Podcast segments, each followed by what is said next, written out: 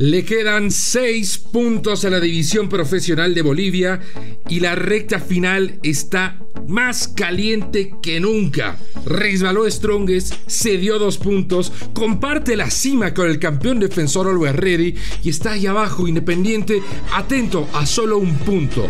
Y por si a la lucha por el título, por la Copa Libertadores, por la Copa Sudamericana y por la permanencia le faltara más condimentos, el técnico de Always encendió un fósforo, encendió un cerillo, lo lanzó a la gasolina y dejó una joyita con encargo. De todo esto vamos a hablar en nuestro episodio número 40 de Footbox Bolivia.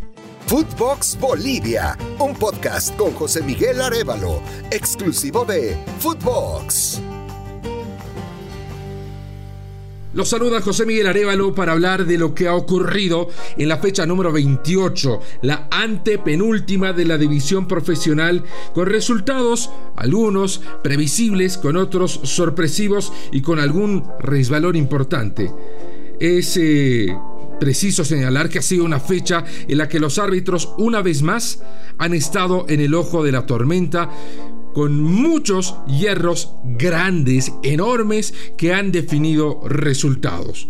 El primero de ellos ocurre en Santa Cruz, en el partido que jugaron Blooming, el equipo, uno de los más tradicionales en Santa Cruz, que está peleando en este momento por el descenso indirecto, recordemos que ya descendió San José, recibía a Always Ready, entonces segundo de la tabla. El equipo que defiende el título obtenido el año pasado tuvo un juego muy muy complicado al punto que Blooming empezó ganando al minuto 63 con gol de Eduard Vaca.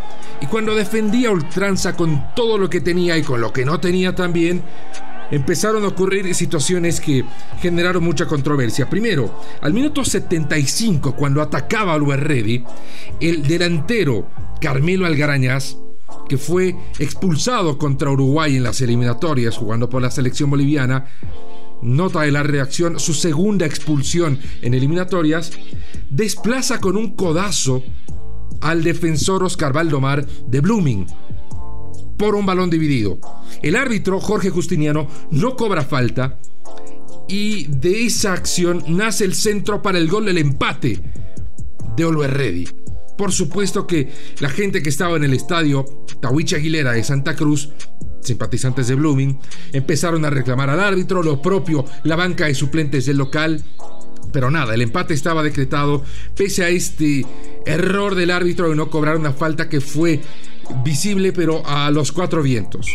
En la siguiente jugada, el arquero Braulio Uraizaña de Blooming descuelga un centro en los tiempos, vale decir, la pelota estaba por aire, la manda al piso y la recolecta en el primer rebote. En esa acción, el propio Carmelo Algarañaz, ya sin nada que hacer en la jugada, le da un puntapié al arquero en el área. Y el árbitro mm, cobra la falta, pero no amonesta al Garañaz en una acción que a primera vista y con el apoyo de las repeticiones daba cuenta que era bien para amarilla o para tarjeta roja directa. Porque, insisto, el arquero ya había controlado la pelota Algarañas no tenía nada que hacer ahí, pero bueno, quiso eh, ponerle presión, si quieren, encima a Uraesaña.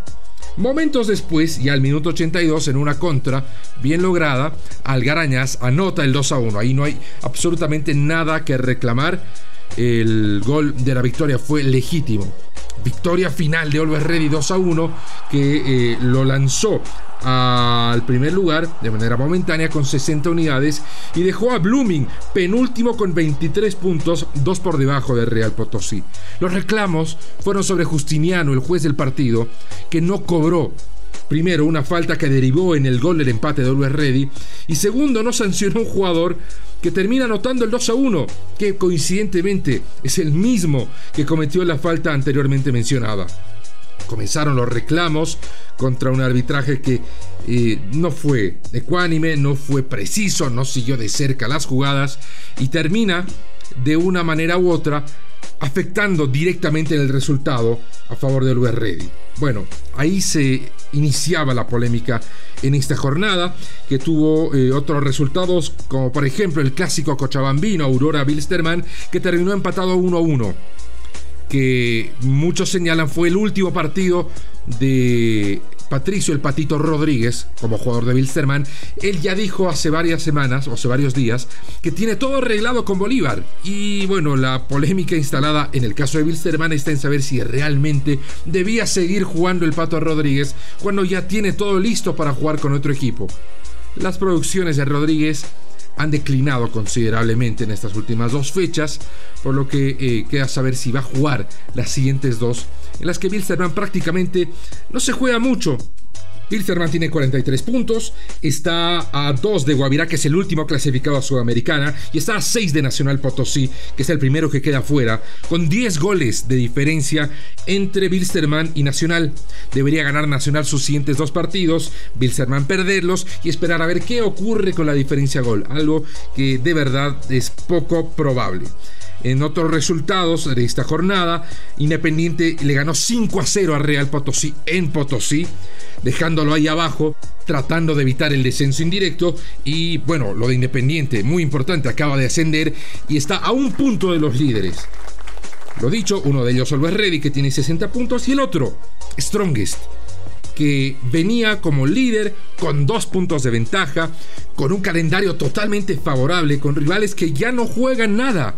Le ganó a Aurora, que no iba a Sudamericana ni descendía, visitaba a Tomayapo, misma situación, recibe a San José ya descendido y visita a Real Santa Cruz en el cierre, al igual que Aurora y Tomayapo, sin chances de Sudamericana y sin chances de descender tampoco. ¿Qué pasó en la fecha 28 en su visita a Tarija, Tomayapo? No pasó del cero. Volvió a caer en un juego demasiado conservador, que es el estilo de Cristian Díaz y particularmente llamó la atención el hecho de que el líder del equipo en el partido fue Raúl Castro. El 10 del Tigre, el volante paseño, empezó a derramar talento en la cancha, se apropió de la pelota, dejaba a rivales en el camino, lanzaba pases bien dirigidos, bien filtrados, hasta se dio el lujo de rematar a 40 metros del arco y estrellar la pelota en el travesaño.